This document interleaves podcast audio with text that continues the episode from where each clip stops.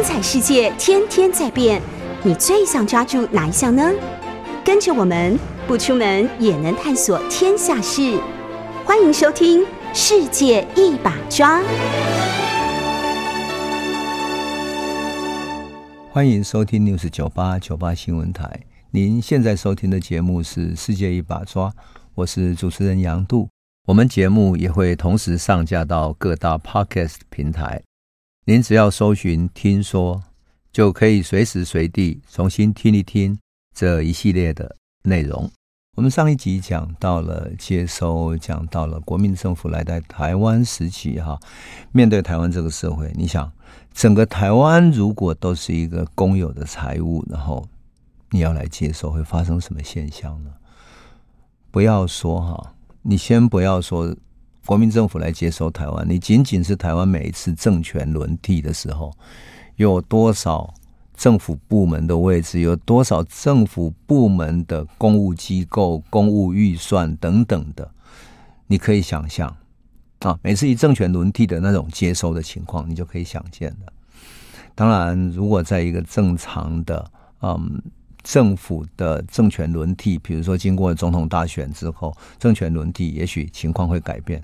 但是还有多少黑幕是被隐藏起来的？过去贪污腐败，然后被 A 走的那些钱、A 走的财产等等，那些材料是不是有好好的被交出来，然后接收了，或者变成私有财产了？说真的，即使在政权轮替的时候，你还会感到怀疑。只不过是现在很多东西都是已经数位化了、电脑化了，所以很难被隐藏。但是如果有人要刻意隐藏的，乃至于有各种各样的弊案，是否真的能够揭露呢？我都会怀疑，哈，我都会怀疑。好，政权轮替在现代社会都已经这样了，更何况是日本作为一个战败国要走了，整个兵败如山倒。我们上次讲过了，哈，日本要走的这些公务员其实灰头丧气的，然后。他们离开了公务部门，所以把很多东西拿出来卖了，能够变卖的尽量变卖，因为再也带不走。钢琴、书本、家具、音响等等的，就在那个街道上变卖掉了。哈，当然这是可以变卖的个人的财产，但是政府部门里面的呢，这些公务员所配给的房子，公务员所拥有的车子，是不是要交回来，交回给公家，然后？卸任之后赶快点交呢？可是日本人一走，所有的房子、车子，哈，乃至于公务的财产等等，都变成接收者要来接收。如果你很有良心的接收，就是变成公家的财产，那么这是帮政府、帮整个国家保存的公有的资产。可是如果想要私占的人，就把它占为个人所有了，车子就拿走了，甚至于没有。很多东西都没有点收给政府，然后就直接占据为私人所有。有一些人更夸张，就直接把一些能够运走的，比如说呃贵重的财物等等，运回大陆变成自家享用去了。尤其是什么呢？因为大陆在接收之后一阵通货膨胀嘛，哈，所以。通货膨胀的关系，日本经济部门，特别是很多经济部门储存的一些金子啊、银子等等，以避免战战争时代的通货膨胀，都变成什么接收者在接收的目标。那当然，接收之后，很多人就想要贿赂他们嘛。这个贿赂是怎么样呢？我举一个例子哈，有一个故事是说，一个台湾人哈，一个公务员把。某一个，比如说农会好了哈，或者说某一个政府部门的财产清单弄好了，清单里面有几间房子，有几间几辆车子等等等等。结果接收者告诉他看完之后说：“不行，你这个车子不要写这么多，你少写两辆车子。”他就把车子弄走，变成他个人的。房子呢，房子他少写一部分，就这样子就变成他个人的哈。这真的是非常之夸张哈。那至于说。那时候流行的五子登科嘛，哈，就是有车子、房子、金子、银子、女子。女子是什么呢？因为日本战败，有一些日本女人不想回到日本，就希望嫁给台湾人，希望能够留下来。结果这些想要留下来的，曾经传说是变成某一个接收的副署长的小妾。那这个官员呢，娶了日本这个小妾之后，说他还不是说他娶妾，他说要请这个日本的女子留下来。当他的日文的老师，就这样子就把这个女子纳妾了。所以当时有人就讽刺说，这些接收的官员叫五子登科，他有金子、银子、房子、车子、女子，叫做五子登科。当然，最夸张的是有一个接收海军的一个大官，这个大官干的一件事情是什么呢？他把一艘日本的海军的运输舰给吞没了。运输舰，一艘军舰怎么吞没呢？他把它当做它不存在，在交接的那个交接的名册上面直接把它取消掉了，然后帮这艘军舰改了一个名字，叫做台南号。然后，所以这艘军舰立刻就变成民营的台南号了。然后他跟一个福州的船商合作，就交给这个福州的船商，开始什么？开始经营台湾、厦门、福州之间运货载客。据说生意兴隆，所以他赚了很多钱。就这样来接收，你想民间会不知道吗？因为你毕竟是在经营的，你把一艘军舰改成这样子，民间怎么可能不流传出去呢？更夸张的还有什么呢？有一个接收的人员把。一个日本人公营的大农场，日本人当时有许多公营的，比如说，嗯，糖厂啦，还有一些各地的牧场啊、农场等等。诶，这个接收人员把日本的大农场给吞没，变成他个人的财产，怎么做的呢？他就直接从接收的清册上把这个农场取消掉了，然后在登记上重新去登记，然后登记成他自己的，变成他私人所有，然后。这个接收人员把这个农场租给台湾农民，那变成一个大地主了。你说夸不夸张呢？有人当然会问说：“啊，你这样太夸张了吧？哈，这样吞没一艘军舰、一个大农场，太大胆了吧？难道天下的人都不知道吗？”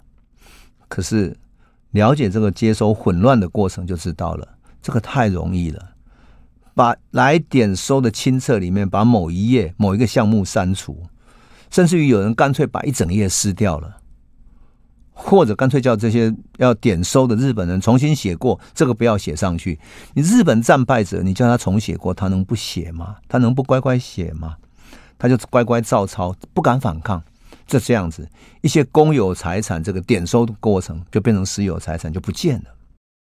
当时的报纸还报道过一个最不堪的内幕，这样这是为什么？是什么故事呢？最有名的是当时的报纸讲，蚂蚁吃掉了七十公斤的鸦片烟。蚂蚁会吃鸦片吗？蚂蚁有上瘾会想要吃鸦片吗？嗯，好，这个故事是什么呢？就是专卖局的局局长叫任维军，好，他什么都贪污，因为专卖局就是本来日本有专卖局，是比如说烟草啦等等的哈，烟草啦、酒啦等等这些是专卖的，但鸦片也是专卖的。结果这个任维军呢，把最好的烟草偷偷卖出去，然后只留下劣质的烟才公卖。那好的烟草就私卖，私卖人家就做成私烟，在外面冒卖高价嘛，哈。劣质的烟呢就公卖，然后就留给公家的，是吧？所以公家的烟没有人要，而民间私烟到处在卖。你就知道后来二二八事件的时候，为什么那个女性有没有那个妇女叫林江麦，在路边卖香烟，因为她卖的是私烟，比较好抽，没有人要买公家的烟，这个就是真正的内幕的所在。好，这个专卖局长任维军任内在办理接收的时候，哎，他不拿出日本人给他的清册。你点收完了嘛？接收了，你要给拿出日本人的清册啊！哎，结果他不拿出清册，不拿出清册，等于他接收了多少，谁都不知道。他居然会说什么？说日本人没有给我清册啊，我怎么呢？好，这个人没有清册就算了，他卸任的时候哈，他的清册的内容简直是烂到的。无法想象，因为什么呢？因为本来日本存的一些财务报告里面，哈，旧的报告是还在的，点收的清册不在，但是旧的财务财产的报告总是有嘛，对不对？他没有写在清册，但是旧报告有的嘛。好，他财务报告里面写什么呢？说日本仓库里面有食食盐，就是盐巴哈，一万多担。一万多担是什么呢？就是一万多个那个挑担。我们都知道以前那种，嗯，乡下有这种米罗啊，哈，因为盐巴是很大的嘛哈，所以用那种嗯竹子编的担子啊挑的，一万多担哈。还有红土，红土是什么呢？是所谓品质比较好的鸦片烟的烟土。当时日本是公卖制度，所以鸦片烟是公卖的，而红土是鸦片烟里面比较好的，被白蚁吃掉，食盐被抢走了，盐巴一万多担被抢走了。被什么被抢走？他没有写。红土呢？被白蚁吃掉了，吃掉七十几公斤。白蚁可以吃鸦片，吃掉七十几公斤。然后糖呢？白糖，我们都知道，日本为了战争，所以留下来这些糖呢，损失了几十万斤也不见了。所以当时的报纸就把这个事情报出来之后，就只问几件事情说。你食盐被抢掉了一万多担，你要多少人去抢才能够一万多担担走呢？你能够这样子被抢掉吗？你难道都不会看见吗？那白蚁什么时候传说白蚁会吃鸦片的？你请你告诉我们。还有呢，白糖损失了几十万斤，那么这几十万斤是怎么样损失的？被就是你要挑走，你也要要有人来来来干嘛？这样，所以当时的报纸说。哇，这一个官员认为军简直是他变成了这个生物学上最伟大的发明，他发明的白蚁可以吃鸦片。好，这样的报告出自于国民政府接收人员的最高层，他们的报告是这样写出来的，堂而皇之的就这样贪污掉了。当然，这只是还是接收官员，就是专卖局这个接收官员，那其他各行各业更不要讲了，对不对？从原物料到工业企业的各种接收，都这样子。所以，连遣送日本人回国，就是说日本人要回去了嘛？那谁能够先排上，谁慢一点哈？等等的，都还可以去索贿赂。那这种索贿的消息一定传出来嘛？这种贪污腐败的嘴脸，很迅速的在老百姓之间流传。而且流传到他们这种不当做一回事的，当做反正就是这样子，不然你要怎样呢？所以老百姓觉得他们把我们当傻瓜一样的，这么傲慢，这么蛮横，那种很封建式的官僚跟权威，简直是一个已经现代化的台湾、法治化的台湾是无法想象的。而有意思的是什么呢？陈仪是一个很开明的人，他在福建就是很开明的。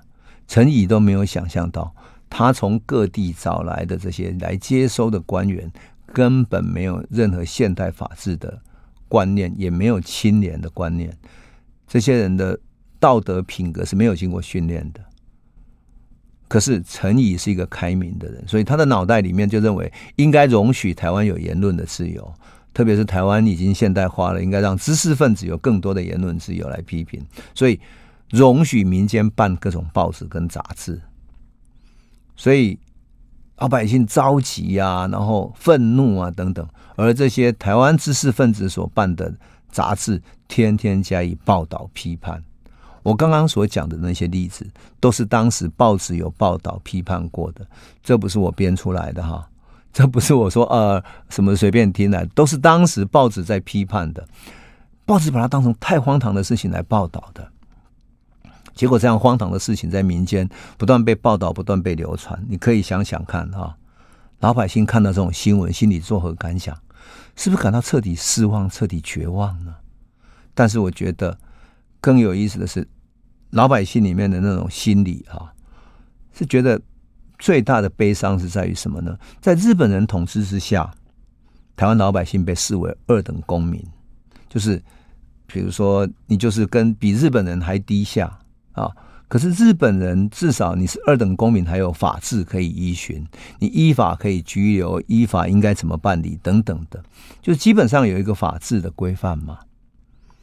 所以日本警察，我们上次有讲过说，他可以随意减速，把一个人抓到警察局一关关二十九天，可是到第三十天就要送法院了。如果没有正当理由，就要释放。所以日本警察虽然会常常很凶悍，甚至于在这二十九天里面把人刑求在。警察局刑求到打到快死掉啊等等，可是到时间到了，他还是要释放。可是国民政府来了之后，所有的法律都失效了。那台湾人也不了解说，中国大陆法律是什么样子，台湾人根本不了解。那更何况法律在大陆根本没有用。你想想看，大陆从清朝末年军阀混战，然后北伐，北伐完之后，好不容易稍微安定下来，开始立一点法律了，那么开始又开始对日抗战，所以整个大陆是。没有任何法律现代化的基础、法治化的基础，完全没有的。有权力的人就可以不受法律的拘束，有关系的人他贪污腐败，你对他毫无办法。你侵占公务、贪赃枉法，谁只要有权力都可以凌驾在法律之上。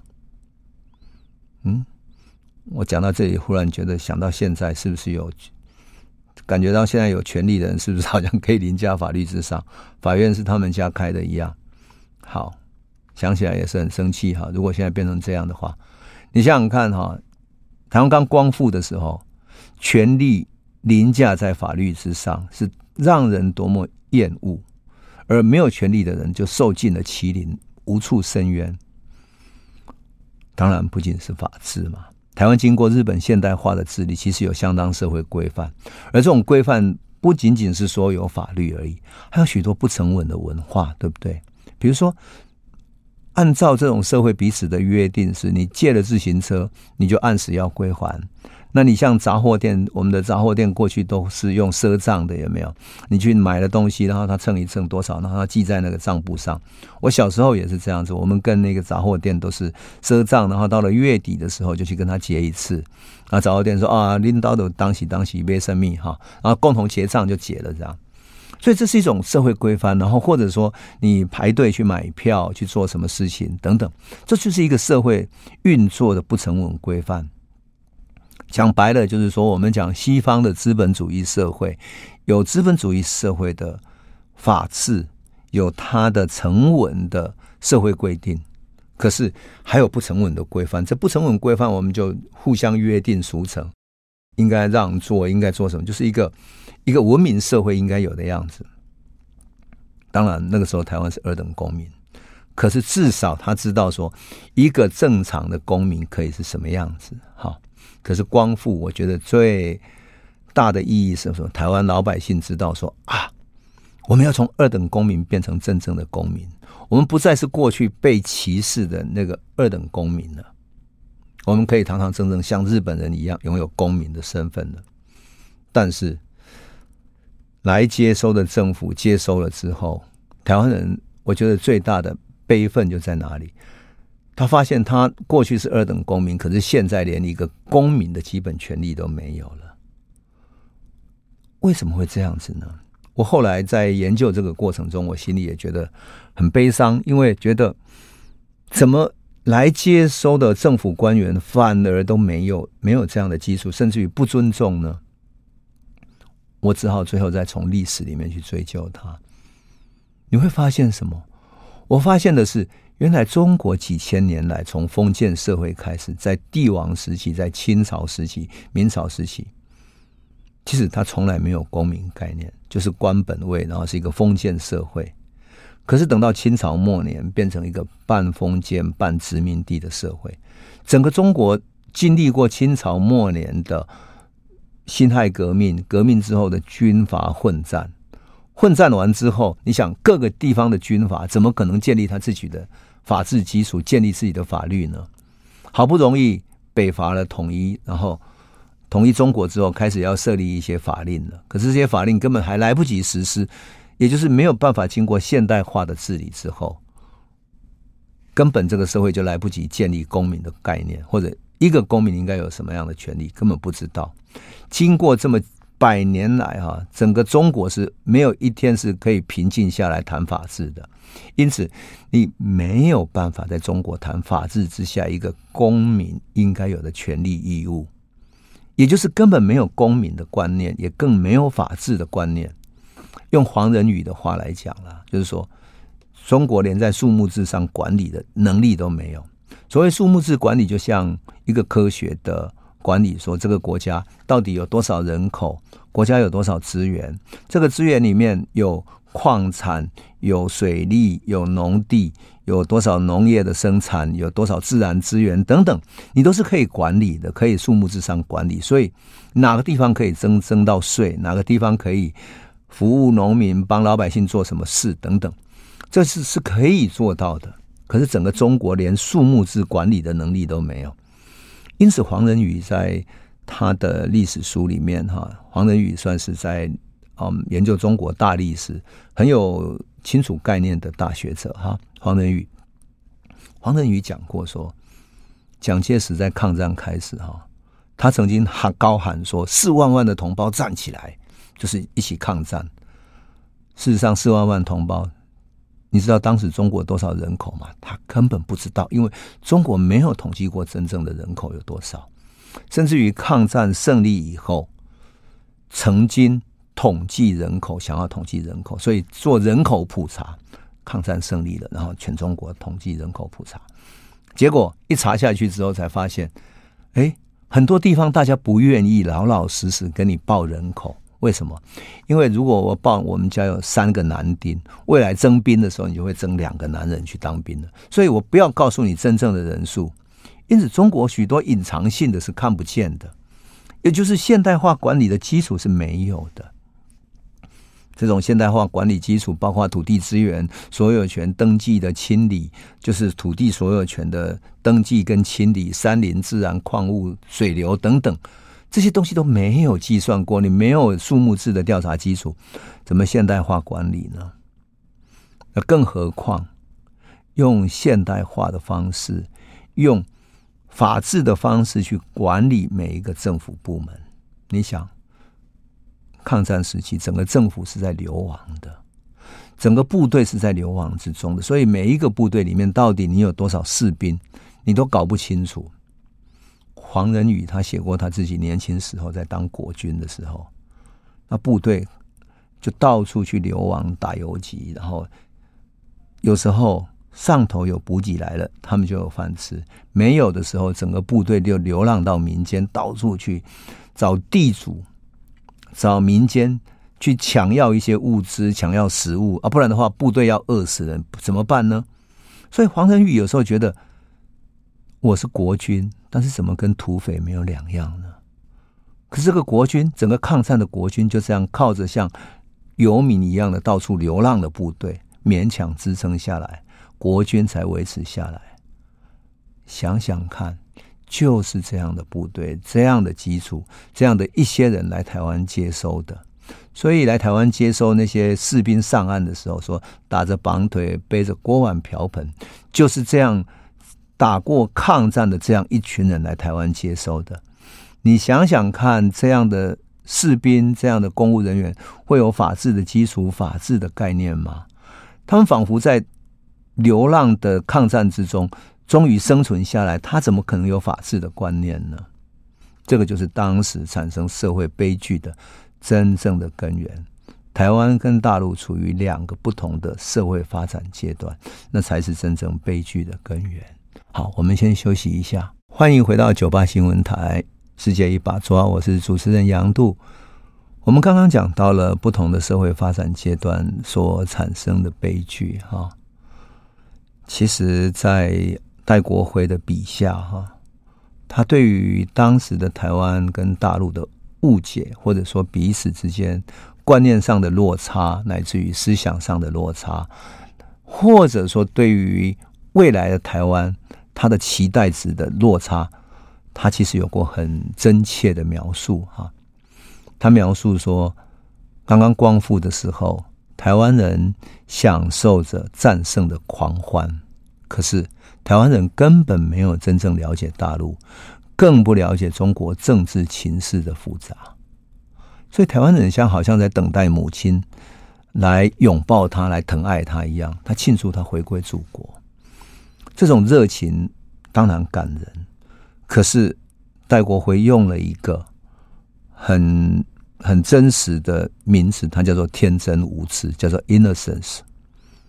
这种天真无知使得他怀抱着天真的梦想，可是对于真实的情况一无所知。就是中国在抗战时期所遇见的那种艰难，就像我们刚刚讲到黄仁宇，他整个部队在中国流浪，终于撑了八年，然后把抗战撑下来的那种艰难的情况一无所知。他只是觉得是一个战胜国来了，所以怀抱着热情去基隆的码头等待，啊，去接。啊，去欢迎国军的到来等等。那对于大陆的政治情况，更是根本不清楚。他不清楚国民党内部有多少派系，有多少特务，有多少等等的，或者半山，或者说在这个战争的过程中，大陆曾经有过属于满洲国的、属于南京的、属于各个地方跟日本有各种复杂的关系。这种复杂的情势，当时台湾人根本不了解。所以戴国辉。教授曾经用 “innocence” 这样子一种说法，叫天真无知，而且对于当时的时事缺少一种宏观的认知，也缺少理性的一种判断力。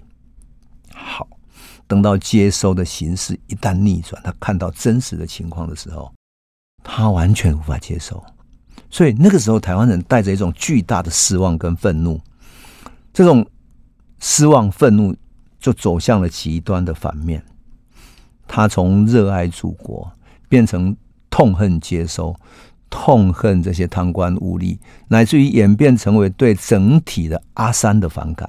阿怂啊，对于唐山来的这些接收人员总体的反感，他没有能够分辨贪官污吏跟真正想做事的，比如说陈毅或者其他这些人有什么差别。他只是把整体的啊，这阿怂啊弄安装，然后对半山，特别是这些。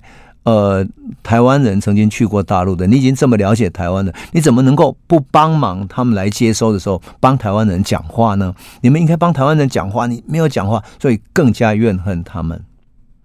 其实这种嗯，把某一个唐山啊或者半山等等整体来说的话，你不觉得这种就是一个民间很容易出现的一种民粹的认知吗？把接收者全部当成阿双啊这样来看待，把他当成外省人一体化来看待，却不能分辨外省人里面到底有谁，还有很棒的很多人，对不对？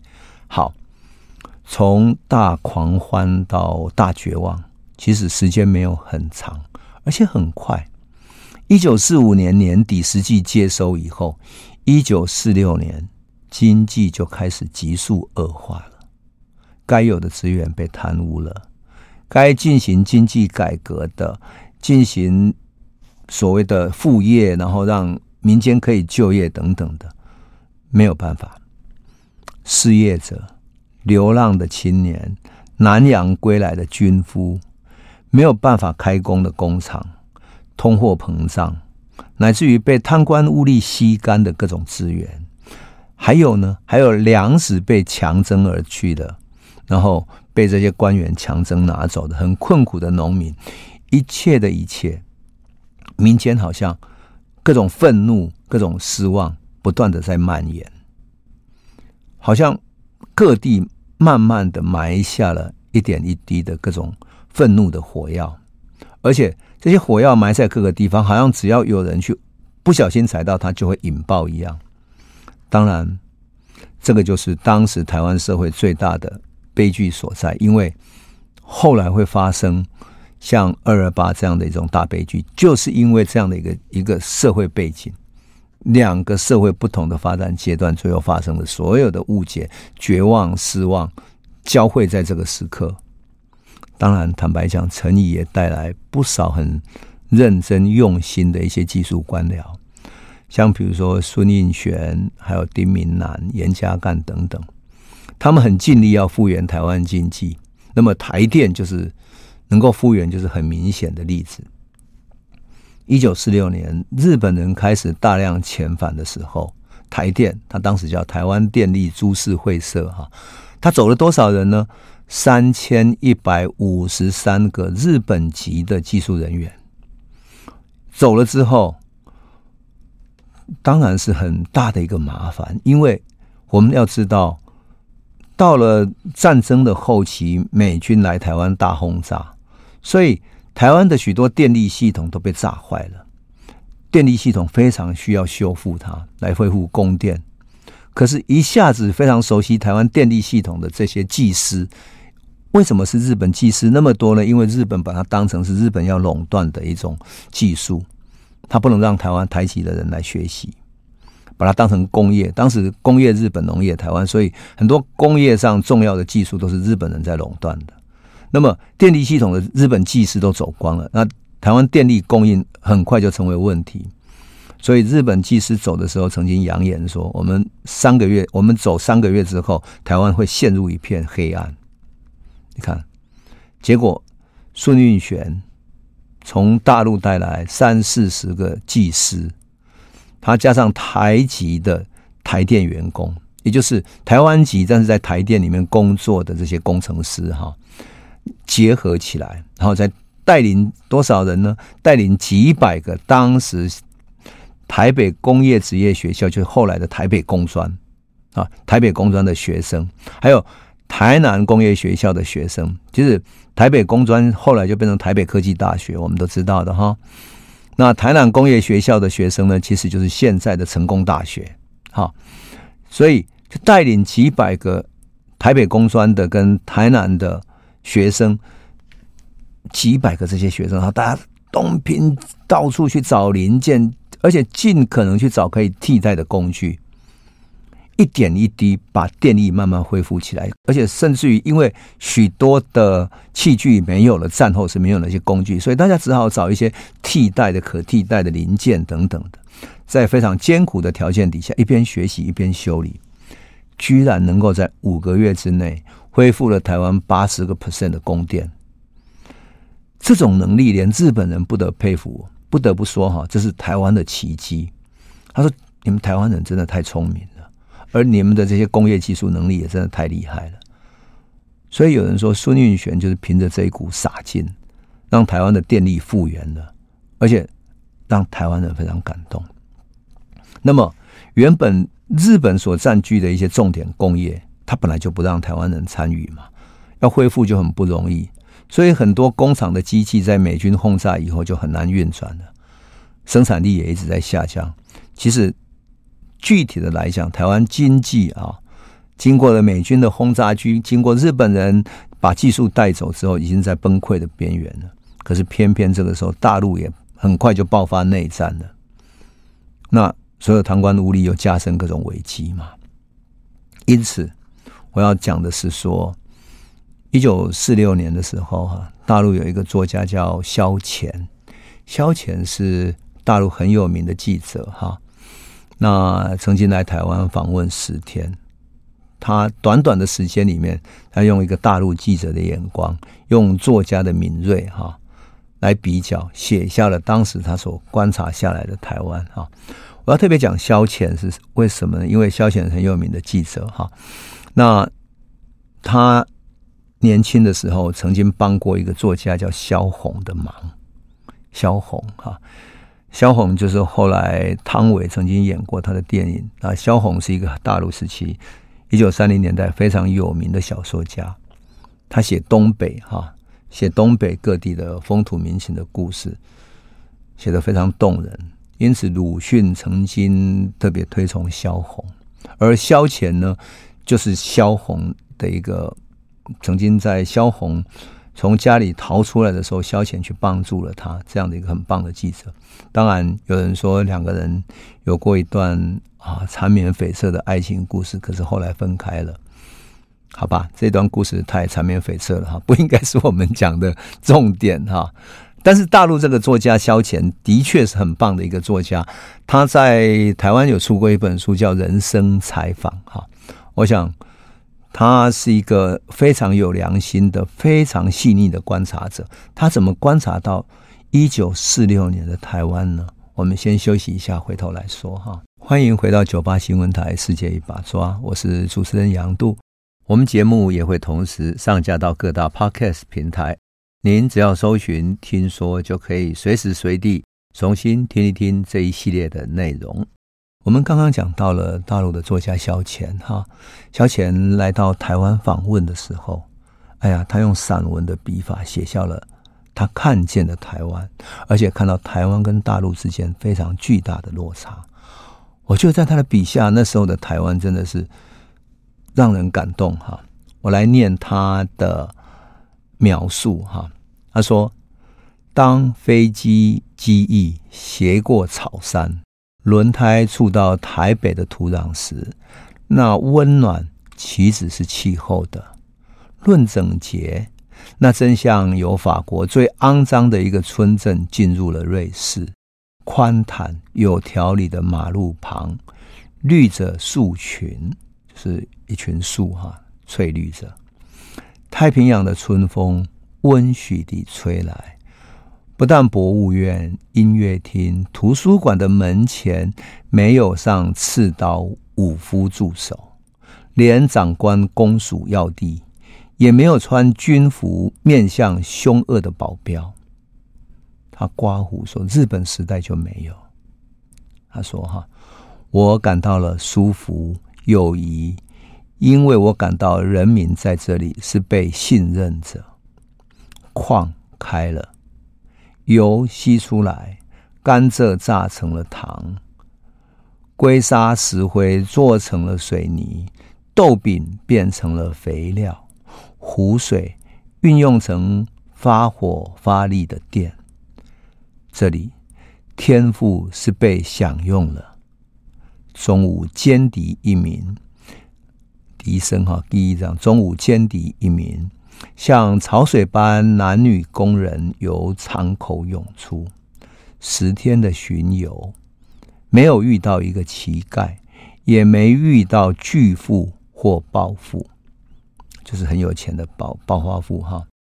台北市府无需抽签或使用水龙机枪，因为人工也有了出路。一个下女。洗完了碗碟，便卷在席上看科学小说了。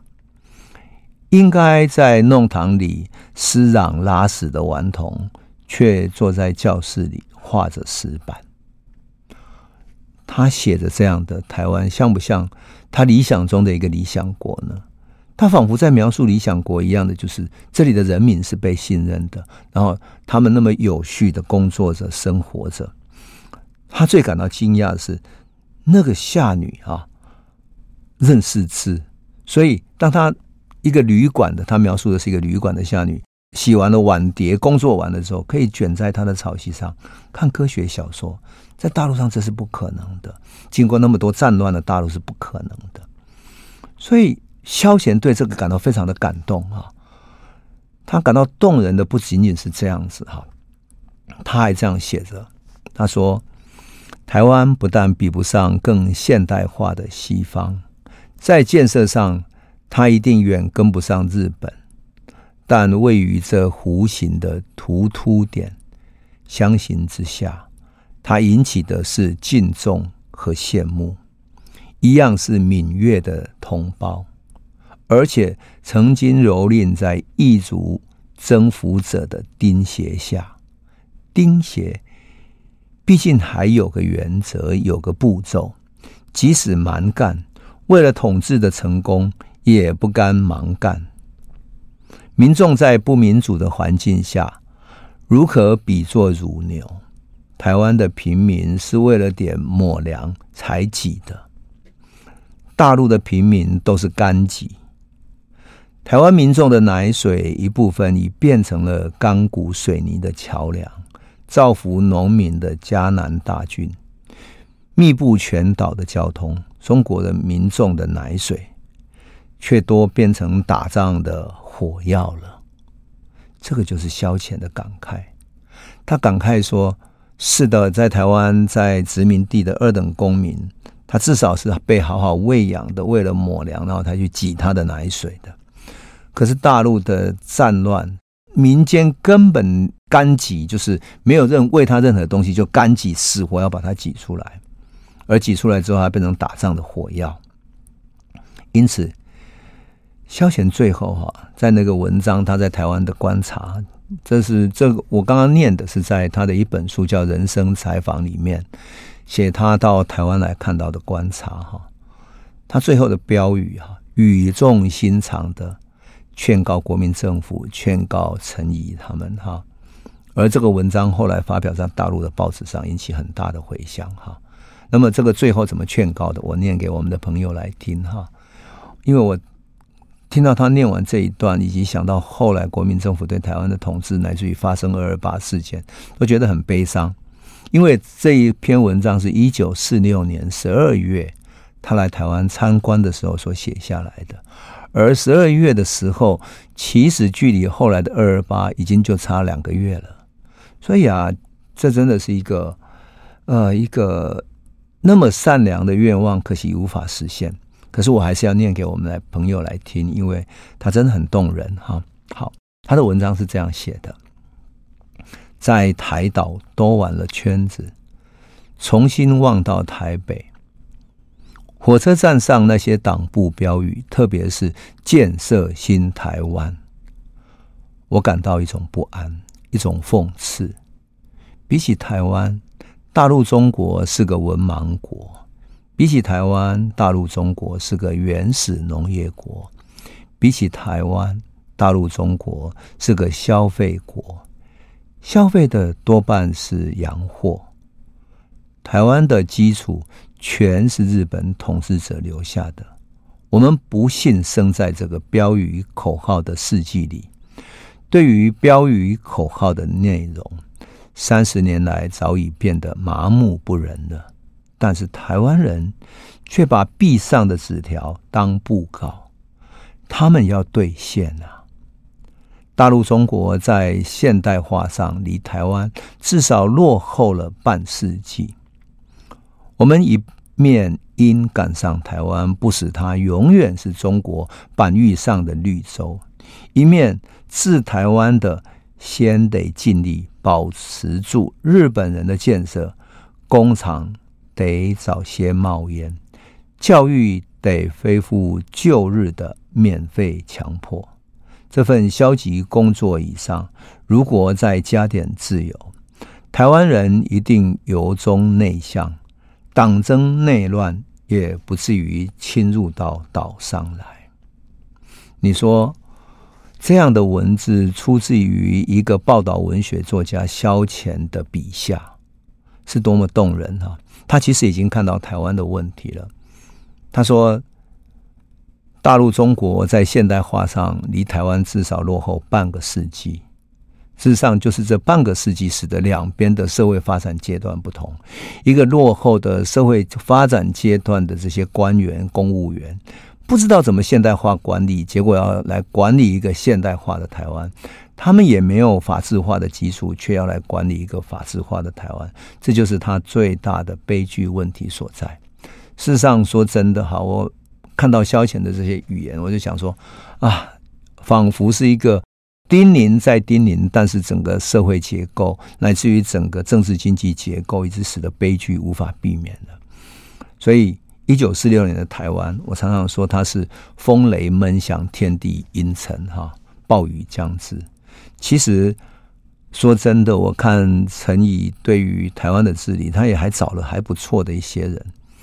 像举例来讲，哈，他找了一个叫许寿裳的人。许寿裳这个人，我们都知道，我讲过，他是跟陈仪一起到日本念书的。好，那么许寿裳跟陈仪跟鲁迅一起到日本念书，就因为许寿裳的关系，所以许寿裳找了台静农。台静农也是鲁迅的学生，跟鲁迅的感情非常好。台静农写小说，那因为抗战胜利之后，台静农在大陆也没有什么其他的出路，而且他过去曾经因为左翼的思想，所以坐过牢，找工作不易。因此，许寿裳被陈仪邀请到台湾来的时候，他是到教育厅去工作的，就邀请了台静农到台湾来。然后两个人一起在台湾省的，就是长官公署的教育厅里面工作。后来许寿裳就到台大去教书，哈，那台静农也过去了。那你说像这样的充满文化理想的，而且个性廉洁啊，有文化底蕴的文化人，如果不是陈怡的话，怎么会来到台湾呢？事实上，最近台庆农在蒋勋老师还有许多文化人的呼吁之下，台庆农的故居哈会建成一个纪念性的建筑。那台庆农老师的书法也办了很多展览嘛，我们就会怀想到说，其实，在一九四五到一九四九之间哈，那是一个乱世，可是这乱世里面。当然发生了许多悲剧，可是也带来台湾的文化以及某一种文化的底蕴，埋在民间的心底，埋在文化的土壤上，哈，形成了很深远的影响。我想，我们活在一个时代里面，看待一个时代，哈，看到它的好，也看到它的坏，看到他的悲剧，但是也看到悲剧里面一些希望的未来的苗芽。好，我们今天就先讲到这里，谢谢你。